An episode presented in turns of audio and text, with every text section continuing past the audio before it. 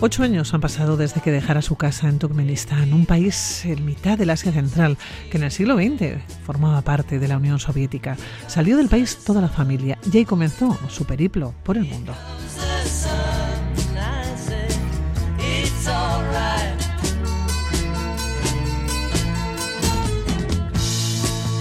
Ahora la vida le ha llevado a la isla de Lesbos. Forma parte de las miles de personas que ven pasar su existencia en un campo de refugiados.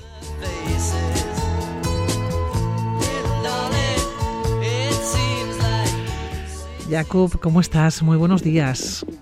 Buenos días, estoy bien, gracias. Oye, Jacob, eres de Turkmenistán, ¿no? Sí, sí, sí, soy de Turkmenistán. Oye, ¿dónde está ah. Turkmenistán y por qué saliste de allá? Cuéntame. Uh, Turkmenistán es un país en la Central Asia y salimos de ahí por, eh, la verdad que por la persecución del gobierno actual que ahora está ahí, persecución a mi padre porque he estado participando en las varias actividades sobre la vida política de mi país. Sí. Tuvisteis que salir, toda la familia.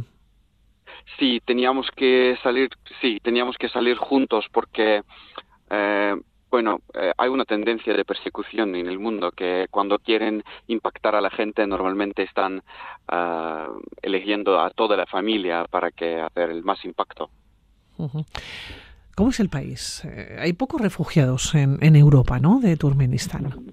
Sí, la verdad que hay muy poco, muy pocas personas en todo el mundo como refugiados de mi país de origen, de Turkmenistán, porque eh, la verdad que en ese país no tenemos una violencia indiscriminada, no tenemos una guerra. Eh, este país, bueno, bastante estable de esa perspectiva, pero por supuesto el sistema política que tenemos en mi país es más de una autocracia, una dictadura y la gente que piensa en diferente, la gente que quiere mejorar unas cosas en el país y tener más libertades, sufren, sufren.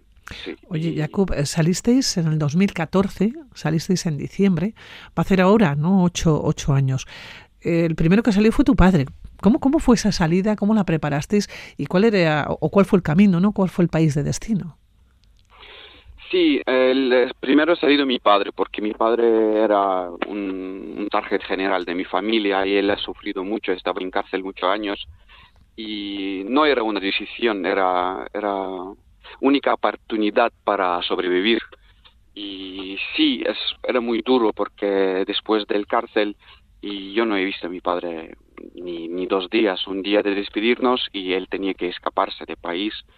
Y luego eh, hemos, hemos visto que siguen persiguiéndonos, que teníamos los mismos problemas como tenía mi padre con mi hermano y teníamos que escapar nosotros también eh, para que salvar nuestra vida, salvar única cosa que no tiene ni valor ni, para que solo sobrevivir. Sí. Qué importante sobrevivir ¿no? Y, luchar por lo más preciado. Oye, eh, Jacob, salió primero tu padre, luego tu madre y después saliste tú con tu hermano. ¿Salisteis dirección Turquía? Sí, hemos salido a uno de muy pocos países que con quien Turkmenistán tienen de acuerdo sin visado y podíamos salir solo a Turquía. Sí, como mi padre ha hecho la ruta eh, por la tierra, andando con los coches, con los buses, porque él, él eh, tenía más problemas y él excavado por Irán y, era, eh, era una ruta muy, muy dura para mi padre, porque mi padre también es el ciudadano de Siria y cuando él salió de Turkmenistán ha ido a Siria, a su país donde él ha nacido. Y después de moverse a Sirio, ha vivido la guerra ahí también mi padre y su historia es muy dramática. Y sí, hemos salido a Turquía, dirección del Turquía, porque, eh, bueno, hemos escapado, la verdad, y hemos escapado allá porque era única, única opción, no eran más opciones. Buscabais eh, la oportunidad, desde luego, de sobrevivir, de vivir. Eh, en Turquía habéis estado unos cuantos años. Sí, estábamos en Turquía unos, unos cuatro años y más para que, porque la verdad que estábamos buscando la oportunidad quedarnos ahí, eh, regularizar nuestra situación, nuestros papeles, tener un estatus permanente en Turquía, pero al final es imposible, es imposible, es, es muy, muy complicado y además Turquía lleva unas relaciones muy buenas con Turkmenistán y no quieren que en la tierra turca estarán la gente que hacen un movimiento político contra el estado actual de Turkmenistán. Y era imposible quedarnos ahí y y era, era el, último paso para que entrara el barco y... Y lo cogisteis, ¿no? Oye, ¿en qué momento decidisteis eh, coger el barco e intentar llegar a Europa? ¿Y cómo era el barco? Bueno, no era, otra vez, la verdad que en mi vida no tenía tantas opciones, no, no tenía tantas elecciones, no era, no puedo llamarlo elecciones, era solo única, única cosa de instinto, ¿sabes? Y para que sobrevivirnos, para que, bueno, tener, eh, tener esa oportunidad de vivir sin eh, persecución, sin violencia, sí, hemos, hemos entrado al final a ese barco y no puedo, la verdad que no puedo transmitir esa experiencia porque eh, es, es mucho adrenalina, mucho miedo y todo, pero con las eh, únicas ganas y esperanza de al final encontrar un lado del mundo donde eh, no vamos a tener una, una violencia en nuestra vida, una violencia. Jakub, dices que mucho miedo al montarte en el barco. ¿Cómo era el barco? ¿Cómo era la barca? ¿no? Porque en algún momento eh, sí que me has contado que, mm, que cuando la tierra tiene más peligro que el mar hay que lanzarse, ¿no? Que no hay opción. Sí, sí, eso es, que eh, llega ese momento cuando tú entiendes que en la Tierra eh, y sabes, sabes que esta ruta del mar Egeo que está también eh, mucha mucha gente desafortunadamente muere, no pueden llegar a Europa y que es peligroso, que los barcos que usan la gente refugiados son malas, la gente de la mafia que te te dan servicios, no sé cómo decir eso. Que te venden, ¿no? Servicios, sí.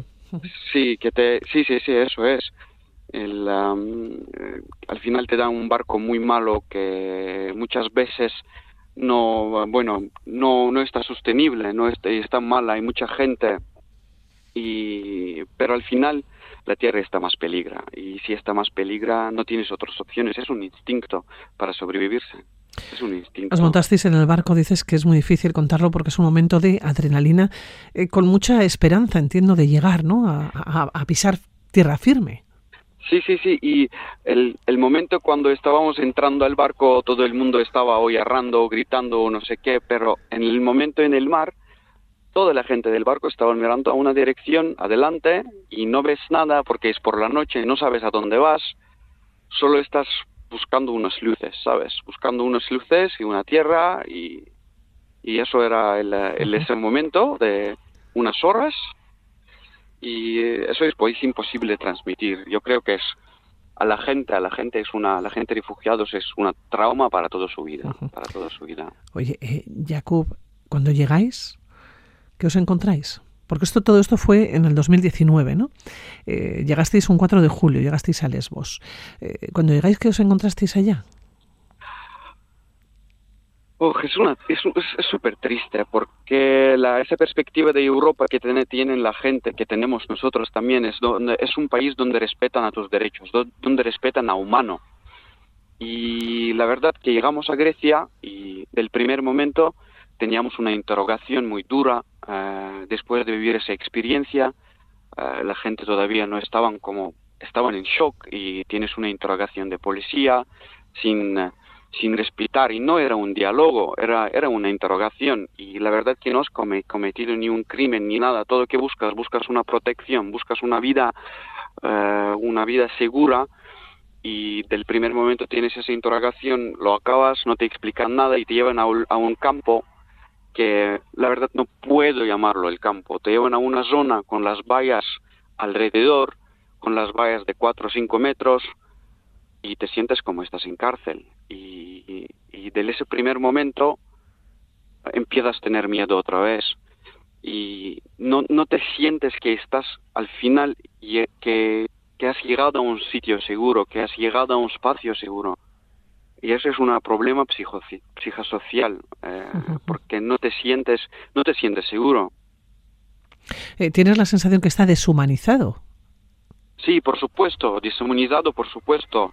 Y eh, muchas veces no te llaman por, por, los nombres, te llaman por el número, te tratan muy malo, eh, deshumanizado 100%. Y, y es, es muy duro porque eh, siempre tienes esa entre todo todas las la gente del que te tratan malo también tienes la gente que te tratan bueno y tienes esa sensación de la gente con ONG te tratan con respeto, luego la gente de policía te tratan muy malo y esa, esa sensación de un poli malo, poli bueno y, y no sabes qué hacer y, y, no sabes y no sabes qué pasa y qué has hecho malo. Unos te dicen, a ver, yo te entiendo que has llegado para buscar seguridad, buscar la vida segura y otros te dicen, ¿por qué tú has llegado aquí?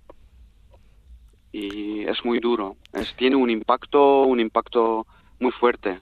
Jacob, llevas tres años en el campo de refugiados. Sí, eh, no, la verdad que yo estoy tres años en la isla y hace un tiempo que ya he salido del campo y eh, pero todo este tiempo estoy colaborando con eh, mayormente con Zaporia, con el proyecto de País Vasco y hacemos cubrimos la bueno importancia de alimentación, cubrimos esa necesidad y porque yo he visto de la primera persona uh, las, las, problemas, uh, los problemas que tenemos en el campo y uno de los problemas más gordos es alimentación. -huh. Tus padres están en Berlín y tú continúas allá, continúas en Lesbos con tu hermano. ¿Por, sí. qué, ¿Por qué continúas allá? Porque tú tienes el estatuto ya, el estatuto de o el estatus de asilo. Sí, sí, mis padres uh, están ahora en Alemania, en Berlín, y sí, tienen todos esos papeles en Alemania y también nosotros con mi hermano, porque teníamos muchísimas evidencias y podíamos obtener el estatus de asilo. Ya somos uh, refugiados uh, legalmente reconocidos de Europa. Y sí tenemos todos los papeles de, uh, de Grecia, uh -huh. todos los papeles de, de un refugiado griego. Y seguimos en la isla porque por momento no podemos obtener el pasaporte, el documento de viaje, pero la verdad que toda la experiencia que he vivido aquí eh, es muy complicado quedarme aquí. No tengo lo, no tengo planes de quedarme aquí porque es el impacto de todo lo que he vivido aquí es para toda mi vida y el momento cuando voy a obtener los los papeles para viajarme voy a salir de aquí uh -huh. e intentar ser eh, parte de otra comunidad. Pero aquí, que mientras estos tres años aquí, siempre estamos haciendo, en, pues siempre estamos participando en el trabajo solidario en varios proyectos. Oye, Jacob, con ganas de ir, entiendo, a Alemania, ¿no? De juntarte con tus padres. No, la verdad que no. Uh, me gustaría ir a España. Me gustaría ir a España uh, y por eso estoy aprendiendo castellano para que para que hacer el primer paso. La lengua es muy importante y sí, me gustaría ir a España. Jacob, ¿cuántos años tienes y cuántos idiomas hablas?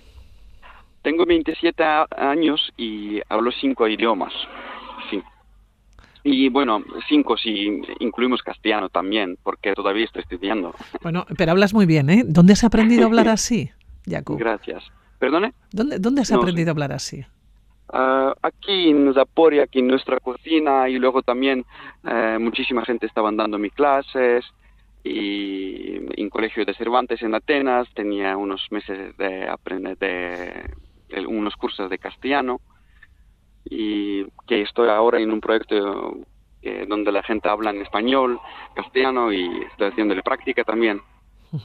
Oye, ¿qué te gustaría hacer, Jacob? Oh, es una pregunta complicada, pero uh, la verdad que siempre me gustaría hacer uh, estar en el sector del derecho uh, y espero cuando llegará a España tendré oportunidad de estudiarme en, de derecho.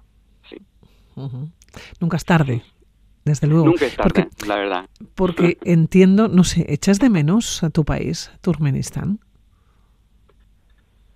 Sí, es al final es tu país de muchas perspectivas. Aparte de la gente de ahí, eh, hay unas cosas como mis carreteras que yo estaba usando para ir al colegio, otras cosas sí, hecho, sí, pero pero me da miedo también pensarlo de todo eso, me da miedo eh, y recordarme y decir que he hecho de menos, porque después de todo que hemos vivido ahí, no sé si tendré las ganas, ¿sabes? Un día estar ahí en un día, no sé.